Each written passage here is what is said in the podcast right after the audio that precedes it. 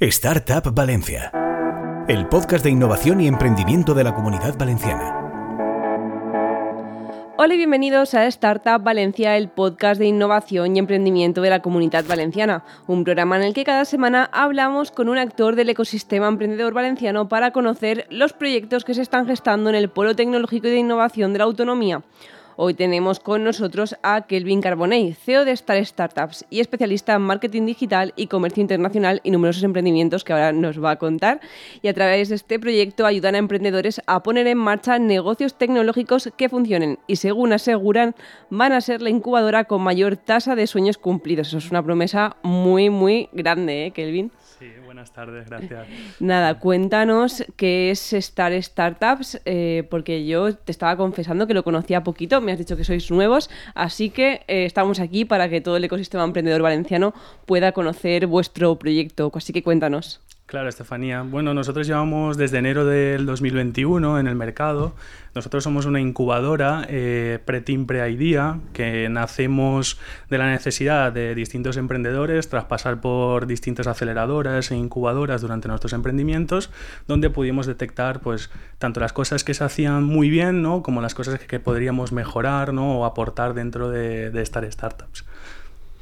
Eh, qué veis que se hace bien y qué se hace mal, ¿no? Porque esto tiene ahí su miga que cogéis de cada programa y decís, vale, pues quiero hacer una incubadora así. Bueno, nosotros creemos eh, en las personas que, creo que es el foco principal de estas startups, ¿no? el talento emprendedor. Entonces, eh, partiendo de ahí, nosotros no nos enfocamos en coger proyectos que ya están en marcha, sino que nos enfocamos en coger personas que realmente quieren emprender sin equipo y sin idea. Entonces, no tienen los socios ni tienen la idea y nosotros en este caso hacemos el match perfecto, ¿no? Primero con los socios y luego ya buscamos esa idea. Eh, podría decirte bastantes cosas que me pude encontrar en el maravilloso mundo del emprendimiento, ¿no? Como, como cosas mejorables, pero en este caso eh, nosotros nos enfocamos mucho en eh, el altruismo interno. ¿no? Podría decirte que algo que aporta muchísimo valor dentro de nuestro emprendimiento es que nacimos enfocándonos en ayudar a emprendedores y motivar a que estos emprendedores ayuden a otros emprendedores. Entonces, internamente se genera un ambiente brutal de transferencia de conocimientos y eso hace que los emprendimientos vayan a una velocidad bastante, bastante más rápida, diría yo, del promedio, ¿no?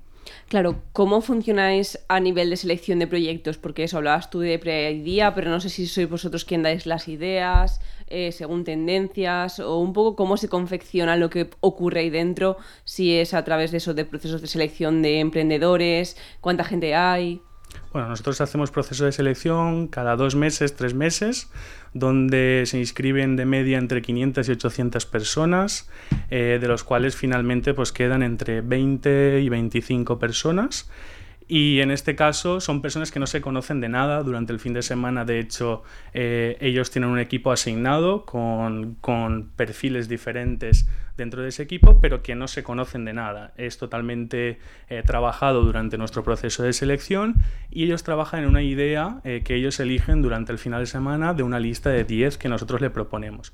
Tras finalizar el fin de semana, arrancamos ya la siguiente semana con el onboarding y ahí empezamos a conocernos, ¿no? Se reinicia todo, el equipo en este caso eh, se forja el viernes y la siguiente semana empezamos a trabajar en la idea. Sí que es cierto que proponemos una lista de más de 400 ideas, eh, evaluamos muy bien las tendencias de mercado, le investigamos todo previamente para que ellos tengan todo mucho más sencillo de forma reducida, ¿no? los filtrados, y ellos a partir de ahí eligen y empiezan a validar. Claro. Em, ¿Tenéis un espacio físico donde estáis ubicados en la actualidad? Bueno, estamos en calle Convento Santa Clara, aquí en el centro de Valencia, eh, justo enfrente de Lizarrán, al lado del ayuntamiento. Y, en este caso, pues bueno, creemos que lo que se vive dentro de la oficina eh, a veces no se puede vivir de forma digital, aunque sí que somos muy flexibles en cuanto al teletrabajo, ¿no? Los emprendedores pueden trabajar desde casa, ellos mismos se autoorganizan y nosotros no tenemos ningún problema. Claro, iba a decir, ahí eh, creo que tú has pasado por Demium Startups y el modelo recuerda un poco al de Demium, ¿no? Sí, el modelo puede recordar al de Demium, pero nosotros en este caso nos diferenciamos eh, porque nos enfocamos mucho en crear servicios alrededor del emprendedor. Detectamos necesidades muy rápido y buscamos crear empresas que puedan aportar servicios eh, a estos emprendedores que eh, ellos puedan llegar a pagar. ¿no? Nos encontramos mucho con, cuando empezamos a emprender eh, con servicios que están muy por fuera de lo que puede pagar una startup inicialmente y nosotros hemos creado nuestra gestoría propia, ¿no? que es Gestoría Maru. Actualmente tenemos nuestra empresa de software que se está a punto de forjar eh, con unos precios que son bastante competitivos al mercado actual. Con eso vamos a llegar a break-even en menos de un año, por lo tanto seríamos de las primeras incubadoras que llegan a break-even en los tres primeros años, digamos. Y aparte de eso, eh, seremos autofinanciables, es decir, eh, nuestro modelo será sostenible a partir del año que viene. Claro, eso iba a decir, a ver, para ubicarnos, porque esta pregunta la tenía más adelante, el modelo de negocio, entonces entiendo eh, cuál es, ¿no? Esta es una parte, no sé si hay alguna otra parte de modelo de negocio. El modelo de negocio, nosotros nos quedamos un 14%, más un 1% que se queda el director de proyectos, porque entendemos que además de, en este caso, inversores ¿no? en el talento, nosotros somos fundadores. Entonces, el director de proyectos, nosotros vimos durante nuestros emprendimientos que eh, había eh, cierta creencia, que yo digo que no es cierto, de que se forjan mejores relaciones, pero hay relaciones, entonces trato mejor a un proyecto o no trato mejor a otro proyecto.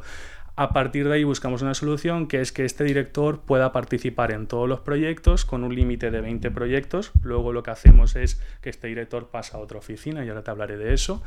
Y inicialmente nos está funcionando muy bien porque forma parte del proyecto y trabaja eh, incluso posteriormente a este programa de incubación en ayudar al proyecto. ¿no? Además de eso, pues tenemos la suerte de que es Ralph Michaud, que es mi socio, entonces pues todo va un poco más vinculado. Claro, ahora vamos a seguir hablando, pero sí, sí, cuéntame eso de la segunda oficina que... Bueno, eh, en este caso nosotros estamos ya con el planteamiento de abrir en Brasil, primer semestre de 2023, tenemos ya ronda cerrada, eh, vamos a abrir dos oficinas en el primer semestre, eh, acabaremos el año seguramente con, cuatro oficinas si no pasa nada, ¿no? Sí que es cierto que pues hay una adaptación al mercado y seamos sinceros, pueden pasar mil cosas porque el, mercado es totalmente distinto, aunque tenemos muy en cuenta todo. Yo soy medio brasileño, entonces en este caso también ayuda pues que sepa portugués y que conozca un poquito más el mercado desde dentro. Desde que empezasteis, ¿qué tipo de proyectos habéis ayudado a desarrollar? ¿no? ¿En qué temáticas o un poco en qué consisten? Así algunos que tú digas, de eh, algunos de referencia. Pues somos un poco agnósticos, ¿no? Te podría decir desde Hackus, que se encuentra ahora en Lanzadera, que fue nuestro primer proyecto, nuestra primera startup, hasta Aspirio, que también se acaba de incorporar a Lanzadera ahora. Bueno, proyectos muy chulos que también tienen un enfoque eh, bastante disruptivo, ¿no? Hackus en el mundo de Foodtech, Aspirio en el mundo de los artistas, que es muy parecido a lo que nosotros hacemos con los emprendedores, pero realmente lo que hacen es ayudar a monetizar artistas. Claro, eh, por esquematizar un poco más los servicios que vosotros dais a las startups, hablabas de gestoría, eh, pero no sé si queréis qué más cosas desarrollar y por lo que decías de precios asequibles, no sé un poco eso, ¿dónde ahí el problema para entrar en este, en este modelo? Bueno, inicialmente nos encontramos con dos pains para, para, mí muy fuertes, que el primero es la tecnología, por supuesto. Eh, es bastante complicado para los emprendedores inicialmente contratar eh, lo que vale la tecnología hoy en día, entonces apostamos mucho por eh, un contacto nuestro que, se ha convertido ahora en colaborador, que es SlideWords de, de Brasil, eh, que en este caso trabaja con no code en fases iniciales para lanzar el MVP. Y luego, por otro lado, encontramos el pain de marketing. ¿no? El pain de marketing, en este caso, eh, las agencias cobran bastante y los emprendedores no pueden pagarlo. Entonces, cuando empieza a traccionar un poquito la startup, eh, no puede llegar a pagar esa agencia, pero quizá necesita un poquito más de ayuda eh, o no tiene el marketing tan bien cubierto. Y lo que hacemos es pues, darle un servicio de suscripción que está acorde al precio que pueden pagar. Y luego, por último, que ya lo tenemos cubierto desde hace seis meses, Gestoría Maru, que forma parte pues, de un grupo de, inversores nuestros que tenían varias gestorías, ¿no? con muchos años de experiencia. Eh, hicimos un servicio de mentorización al mundo startupero que contratamos internamente en estas gestorías y subcontratamos el servicio a ellos. Gente con experiencia que entiende lo que es ya el mundo startup y que ayuda a reducir un poquito más eh, esa relación lejana que, tiende a haber en algunas gestorías con el, con el mundo startupero. ¿no? Eh, no entienden a veces que perdamos dinero durante bastante tiempo. ¿no? Hay, hay, varios factores aquí que ellos sí entienden porque están cerca de nosotros. Claro, eh, dentro de la incubadora, al margen de, de, estos servicios ¿no? y de poder colaborar internamente entre las startups, no sé qué más tenéis, si hay mentorías o un poco cómo construís ¿no? ese esa aceleración y aparte darles el director, o sea, el director de proyectos, ¿no? que comentabas que, es, tu socio. Eh, no sé un poco qué, cómo se, qué se genera ahí dentro durante el tiempo que estás en la incubación y cuánto dura, si tiene un periodo determinado o es el tiempo que pues haga falta. Bueno, en este caso la, la incubación dura por partes, ¿no? La incubación dura entre 4 y 8 meses. Eh, a partir del cuarto mes nosotros convocamos comités de evaluación para que el emprendedor eh, sepa con transparencia dónde se encuentra eh, y que estamos viendo que se puede mejorar y que estamos viendo que se está haciendo genial. ¿no? dentro de este programa de incubación nosotros tenemos nosotros tenemos la parte de mentorización eh, ad hoc, ¿no? en menos de dos semanas. Si nosotros no tenemos el mentor entre, entre nuestra red de mentores, le encontramos a un, un, mentor especialista que pueda ayudar a este emprendedor desde cerca y con mentorías privadas, no, no con formaciones grupales ni nada, sino con mentorización privada. Eh, y justo estamos trabajando ahora internamente en una plataforma eh, que en este caso lo que hace es gamificar eh, el emprendimiento desde la recompensa, donde incluimos tanto a mentores como contactos estratégicos para nuestros emprendedores de su sector. ¿no? Buscamos que sea cada vez más personalizado. Entonces, la plataforma que tenemos ahora trabajando también con SlideWords, en este caso lo que hace es organizar muy bien en qué sector estoy, buscar a los mentores más adecuados, filtrarlos y luego, eh, durante los desbloqueos de fases del programa de incubación, lo que le vamos dando son contactos estratégicos en el momentum en el que se encuentran, ¿no? porque es muy importante que sea en el momento adecuado. Tú puedes creer que necesitas eh, saber desarrollar en WordPress al inicio y a lo mejor lo que necesitas es salir a la calle y validar que realmente existe un problema. Entonces, pasa mucho que el emprendedor solicita cosas que no son en el momentum adecuado y hay un trabajo muy grande de eh, hacerle entender cuándo es el momentum. Claro, has dicho que, no ibas a decir que no te había gustado otras aceleradoras pero, o incubadoras, pero bueno, o sea, este hay que decirlo, que, visteis que no se acababa de convencer ¿no? de otros programas eh, en los que habéis participado o en los que han participado otros emprendedores y os han dado feedback. Vale, eh, te podría decir eh, que, lo primero que tengo que decir es la, intencionalidad, ¿no? Al final creo que todos los agentes del ecosistema tienen la mayor intención de aportar el máximo valor posible, ¿no? Pero lo que sí que detectamos es que había muchas promesas que luego el emprendedor no, entendía como promesas cumplidas, eh, como podría ser el caso inicial que te decía de la mentorización. de hecho, justo ahora han venido un par de emprendedores que vienen de otras aceleradores y me decían, lo que más me faltaba era esto. Y, esto era que no encontraban los mentores adecuados ni le proponían los mentores adecuados cuando lo necesitaban. Y por otro lado, el acercamiento a contactos estratégicos. ¿no? Nosotros convivimos con inversores, eh, convivimos con nuestros socios eh, estratégicos, convivimos con nuestros advisors, están en la oficina presentes, están en el día a día. ¿no? Esto hace que el emprendedor pueda hablar con cualquier persona en cualquier momento y no haya ninguna barrera. Tanto es así que inicialmente nosotros teníamos nuestra, nuestra zona de estar startups y nosotros salimos fuera porque lo que buscamos es acercar al máximo ese emprendimiento. Entonces lo que se vive en el día a día allí eh, es un acercamiento máximo al ecosistema emprendedor y a toda la ayuda que ellos van precisando. Claro, em, vosotros antes de poneros en marcha con esta incubadora teníais otros proyectos, ¿no? Entiendo de qué, qué otros proyectos pusisteis en marcha.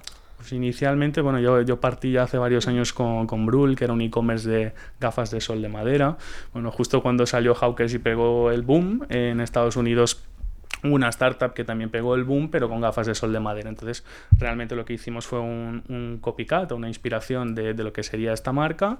Eh, empezamos a facturar aquí tras un año y medio de trabajo, cometí muchos errores, cambié de socios varias veces, eh, estaba muy lejano lo que era el ecosistema startup, ¿no? Entonces, cuando me fui acercando y fui viendo lo que, lo que realmente mueve, lo que realmente eh, puedes aprender al lado de personas pues que realmente son referentes, que se han pegado las hostias entre comillas, ¿no? que nosotros eh, realmente vamos a pegarnos, eh, escuchar lo que se hace bien, lo que, lo que se puede mejorar, pues te ayuda a reflexionar acerca de dónde me encontraba yo en ese momento y dónde quisiera haberme encontrado y aplicar esto a, la incubadora en el día a día. Claro. Em, o sea, ¿qué problemas has identificado tú también ¿no? a la hora de emprender? Porque estabas hablando ahora mismo de esos problemas donde que al final son un poco recurrentes, eh, pero, pero ¿qué problemas te has encontrado y no volverías a repetir?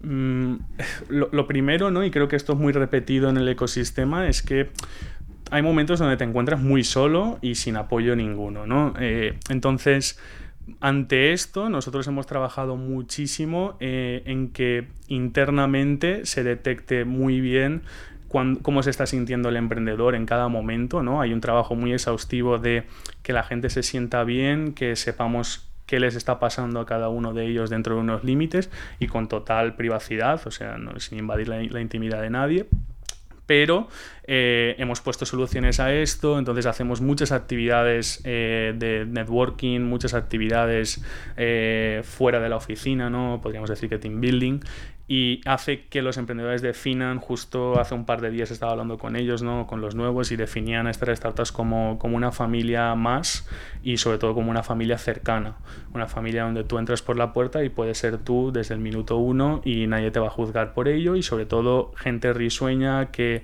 tiene ganas de compartir, que tiene ganas de hacer, tiene ganas de eh, cambiar el mundo, ¿no? de crear un impacto social positivo.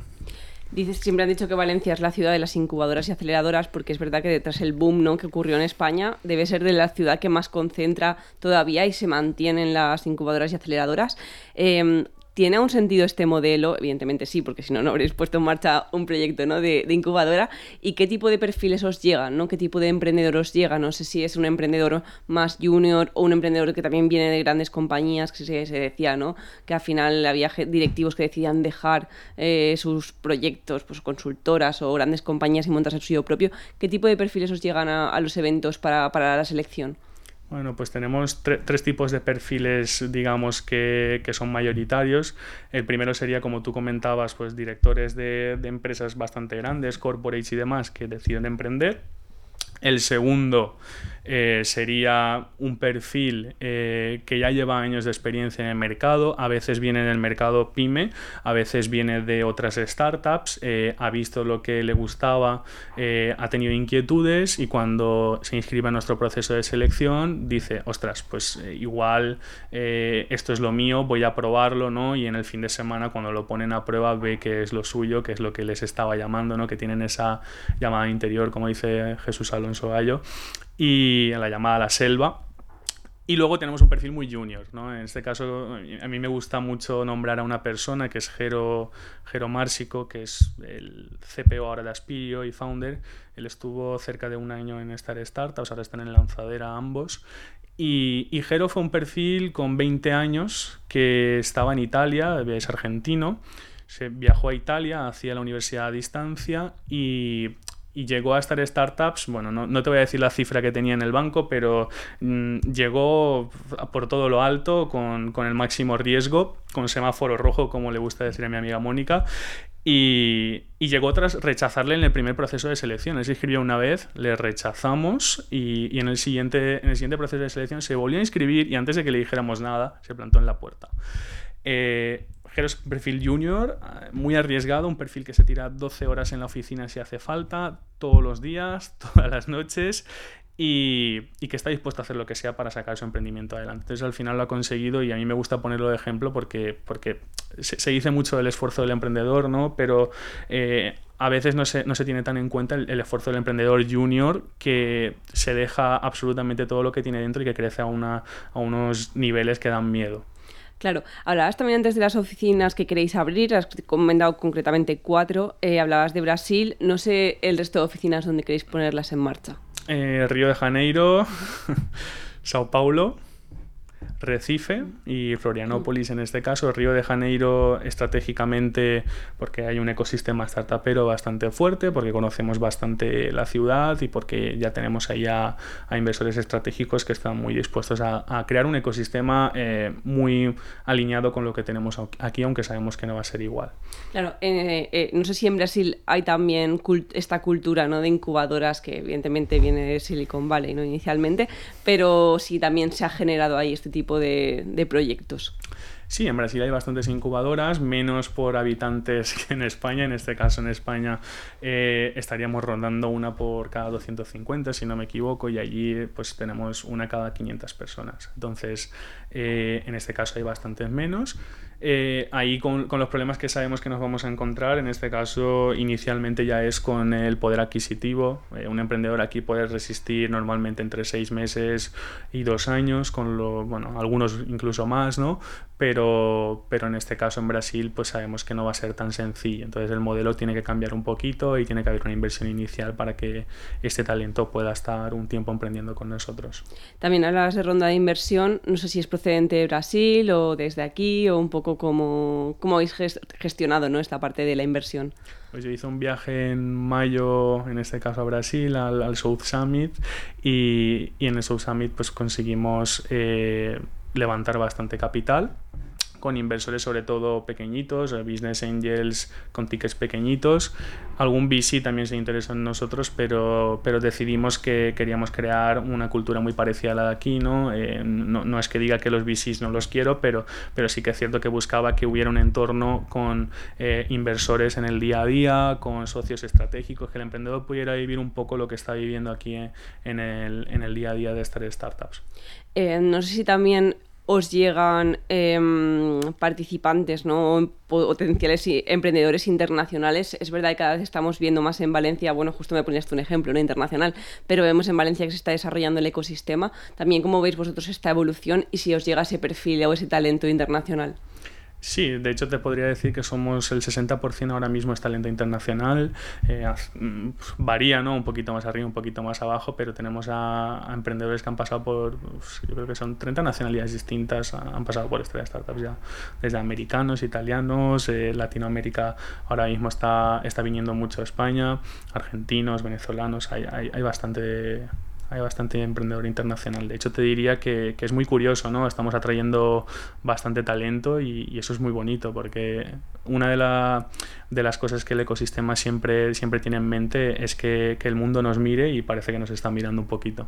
Claro. Eh, hablando de inversión, vosotros no sé si acercáis de alguna manera la inversión, aparte de con la mentonización, a los, a los emprendedores, a los proyectos que tenéis dentro de la incubadora. Sí, ayudamos a conseguir hasta 150.000 euros. Sí que es cierto que nosotros, pues, eh, aunque la competencia sí tiene fondos, nosotros no tenemos fondos internos. Estamos creando fondos pequeñitos aquí en, en España y luego posteriormente los crearemos en Brasil para poder ayudar al emprendedor desde fases iniciales. Aún así, colaboramos con muchísimos fondos, no solo con nuestros propios inversores que están en el día a día, sino con...